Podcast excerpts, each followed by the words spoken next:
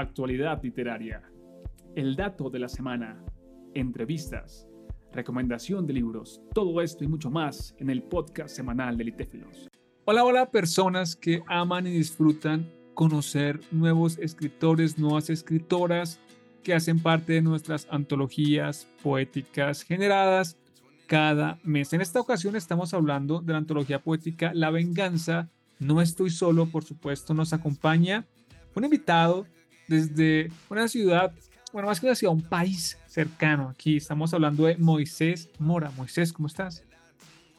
Bien, bien, chévere. Mejor ahora que puedo hablar contigo. Ah, qué nota, qué nota que vengas con esta actitud. Y cuéntanos para iniciar, ¿desde qué lugar del mundo te encuentras, Moisés? Eh, Caracas, Venezuela.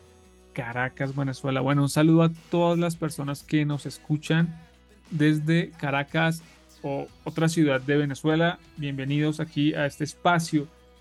Moisés, para quienes no te conocemos, cuéntanos un poco acerca de ti. ¿Qué haces? ¿Estudias? ¿Trabajas? Yo recientemente me gradué de licenciatura en letras en la Universidad Católica Andrés Bello, UCAP. Actualmente trabajo con una empresa de logística. Mm, en mis tiempos libres me gusta mm, leer, escribir, jugar videojuegos y actualmente estoy aprendiendo programación en HTML, CSS, de vez en cuando practico artes marciales, hago ejercicio, lo normal. Ah, bueno, lo normal, pero hay bastante diversidad ahí, genial, genial, genial, de verdad que me parece muy bien porque exploras, te permites conocer de aquí, de allá, buenísimo. ¿Y de dónde surge esa inquietud por leer y escribir? De pronto familiares, en el colegio. ¿Cómo surge? Mm, desde pequeño siempre me interesó la idea de mm, expresarme, es decir, entender el arte como una forma de expresión, como un laboratorio de fórmulas, personajes, donde voy planteando ciertas cosas que no tengo del todo en la vida real, pero que utilizo para explorar, una forma de explorar la imaginación y de plasmar todas las ideas que tengo. Em, no surgió particularmente por algún profesor o escuela, pero sí fue fomentado por esto. Mm, yo ya tenía un interés natural en ese tipo de cosas y bueno, lo igual atrae lo igual, así que eventualmente me fui metiendo en clubes literarios y tal, terminé estudiando letras, lo cual terminó fomentando mi pasión, pero una pasión que ya estaba preexistente en mí. Entonces es eso. Genial, genial. ¿Y no has indagado de pronto por curiosidad si puede ser algo hereditario, ese interés? Digo, tu abuelo, tus bisabuelos, de pronto en alguna generación, ¿no, no has indagado o, o no te genera curiosidad? Me genera curiosidad, pero mi récord familiar es bastante oscuro, como, mm, como todo, ¿no? o sea, sé de mis abuelos porque mi mamá y mi papá me han contado, pero más allá de eso, pues eh, la genealogía se pierde. Y bueno, por lo pronto, de lo más cercano sí que hay es mi mamá, que es abogado, pero de resto ningún otro miembro de mi familia se ha dedicado a la literatura o a las artes específicamente. y si lo han hecho, pues a lo mejor ha sido algún miembro de alguna generación muy antigua a la, que ya le hemos perdido la pista. Comprendo. Comprendo, sí, es, es un ejercicio que puede ser interesante, sí. Si cada quien pues, pues desea hacerlo, pero bueno, en tu caso queda la, la inquietud ahí para explorar después y puntualmente el poema con el que integras la antología. Cuéntanos de ese poema. Voy a esforzarme por leerlo, quizá lo lea mal el título. ¿sí? Entonces aquí me corregirás. Eh, bueno, de hecho es In Ultion Veritas. Hice lo mejor que puede. Hice lo mejor. Está bien. Cuéntanos, cuéntanos sobre ese poema, el título, qué quieres transmitir. Claro, eh, el título está basado en un poema de Ludovico Silva, un poeta eh, venezolano, ya fallecido tristemente, uno de los mejores poetas del siglo XX, mm, que el poema de él se titula In vino veritas, el título está en latín, significa en el vino está la verdad, es una oda al vino y al dios Baco y demás, ¿ok? Es como mostrar la otra cara de algo que generalmente es vituperado, es decir, el vino, el alcoholismo y tal, siempre son mal vistos, ¿no? Entonces, él en este poema hace una oda a algo que es muy satanizado. Bueno, a una intención similar es la que tiene este poema, in ultione veritas, es decir, en la venganza está la verdad. Eh, estamos acostumbrados a ver la venganza como algo malo, nocivo, que queme el alma y la envenena, como veíamos en el Chavo del Ocho cuando estábamos pequeñitos.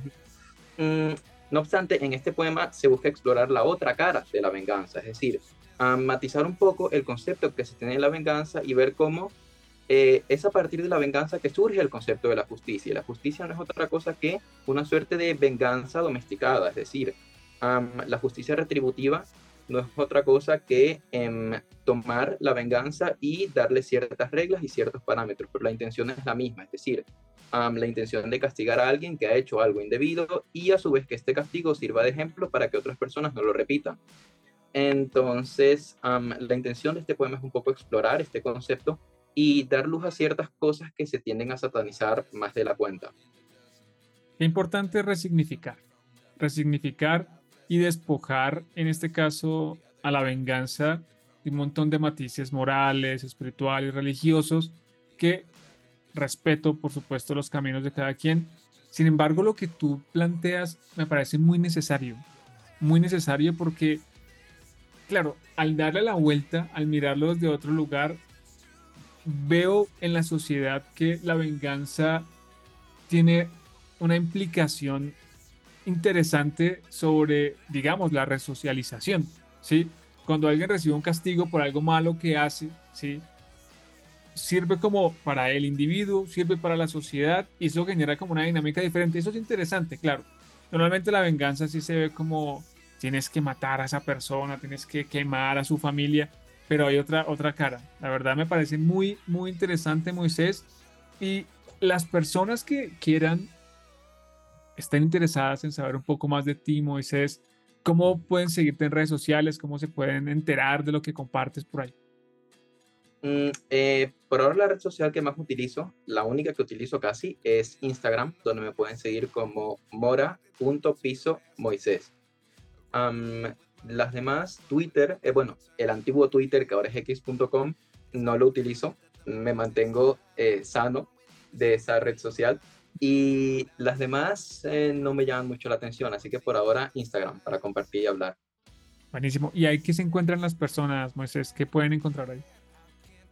Mm, mm, en historias comparto poemas que me llaman la atención, también comparto ciertas fotos personales y demás. Hablo un poco de lo que estoy escribiendo en el momento, de lo que estoy haciendo en el momento. Mm, y poco más, la verdad. Bueno, pues ahí lo tienen, señores y señoras. Moisés Mora desde Caracas, Venezuela. Nos ha compartido un poco sobre su vida, sobre el proceso de su poema. Y ahora, si quieren seguirlo, tienen su arroba ahí para que vayan, lean, exploren. Y bueno, Moisés, gracias por acompañarnos en este espacio de conversación. Gracias a ti. Chao, chao.